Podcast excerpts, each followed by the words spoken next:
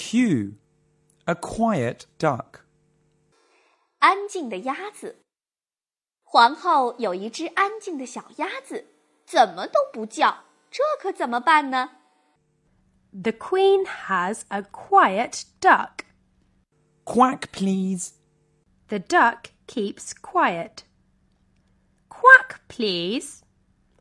The duck keeps quiet.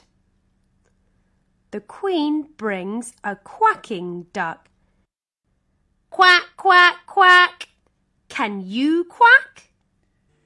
Quack, quack, quack. Can you be quiet?